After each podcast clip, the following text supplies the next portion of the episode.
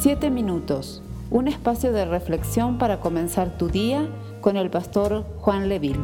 Volviendo al Salmo 143, dice claramente el verso, el verso 10, enséñame a hacer, ¿qué cosa? Tu voluntad, tu voluntad. Somos propensos a hacer nuestra propia voluntad. Históricamente, el ser humano está propenso, somos muy llevados a hacer nuestra propia voluntad. Si no, pregúntele a Adán y Eva, vaya a las escrituras ahí en el libro de Génesis y usted verá, verá que Adán y Eva terminaron haciendo su propia voluntad. Pregúntele a Sansón, que con todo lo que Dios le entregó, una fuerza descomunal para llegar a ser uno de los mayores jueces de la nación, terminó haciendo su propia voluntad y si bien él cumplió en parte el propósito de Dios, no fue completamente hecho lo que Dios tenía para él. Pregúntele usted en las escrituras al pueblo de Israel y usted se dará cuenta que el pueblo de Israel siempre luchó con la voluntad de Dios y muchas veces retrocedían porque hacían su voluntad. Pregúntele a usted al patriarca Moisés. La Biblia dice que era el hombre más manso de la tierra. Sin embargo, en cierta oportunidad desobedeció a Dios y en vez de hablarle a la roca para que dé agua, terminó golpeándola y terminó haciendo algo contrario a la voluntad de Dios. Pregúntele al rey David. ¿Cuántas veces perdón, eh, sí, el rey David. Pregúntele al rey David cuántas veces hizo su propia voluntad y no solamente él. Pregúntele al rey Saúl también cuántas veces Saúl hizo su propia voluntad. Somos muy propensos a hacer nuestra propia voluntad. El salmista David en el Salmo 143, verso 10 dice, enséñame a hacer tu voluntad. Mis hermanos, a veces quizás tenemos más tendencia a obedecer a los hombres en vez de obedecer a Dios. A veces obedecemos a los hombres creyendo obedecer a Dios, pero estamos equivocados. La humanidad está así. A veces el ser humano está dispuesto a seguir cualquier idea, cualquier planteamiento, cualquier, eh, digamos, eh, yo diría enseñanza, ideología de seres humanos que los seduce, que parecen muy buenas, pero no tenemos la intención como humanidad de seguir la voluntad de Dios que es para vida eterna.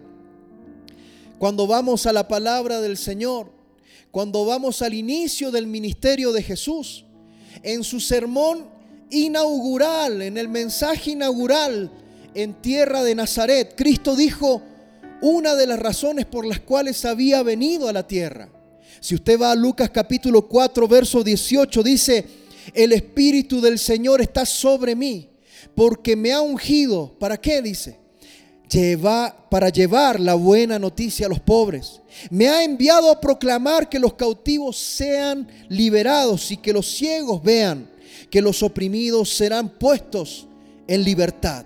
Mis hermanos, cuando Jesucristo predicó su primer mensaje ahí en Nazaret, nos da a entender a través de esta palabra que Cristo nos ayudaría y todo aquel que se acerca al Señor le ayuda a ver su propia necesidad y le ayuda a ver su propia impotencia, de que no es capaz el ser humano de poder alcanzar la voluntad de Dios por su propia cuenta. Necesitan ser abiertos sus ojos.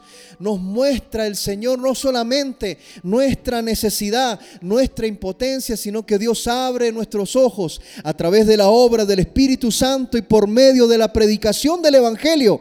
Nos ayuda también a ver nuestra necesidad y la gracia redentora que Dios ha puesto al alcance de todo aquel que se acerca con fe al Señor.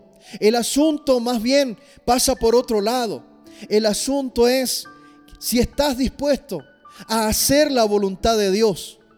El salmista David en el Salmo 143, verso 10 dice, enséñame a hacer tu voluntad. Somos exhortados a buscar la voluntad del Señor.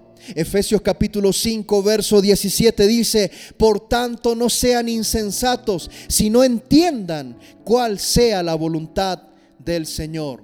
Insensato es una persona necia, una persona que a pesar de escuchar el mensaje no quiere hacer la voluntad de Dios. Dios quiere bendecirte.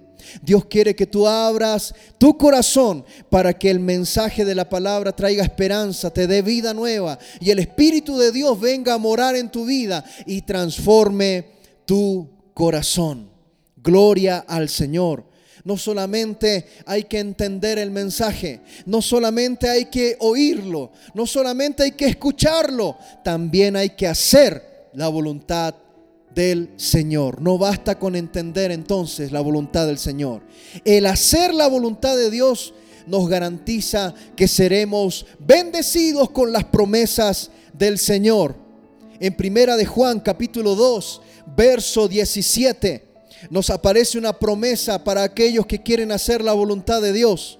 Primera de Juan 2.17 dice, y el mundo pasa y sus deseos, pero el que hace la voluntad de Dios permanece para siempre. ¿Cuántos quieren permanecer para siempre? Sí, ese permanece para siempre es la promesa de la vida eterna. Aquel que no quiere hacer la voluntad de Dios tendrá que enfrentarse al justo juicio de Dios, pero aquellos que quieren hacer la voluntad de Dios permanecen para siempre. Esperamos ser de bendición para tu vida. Comparte este mensaje con familiares y amigos. Que Dios te bendiga.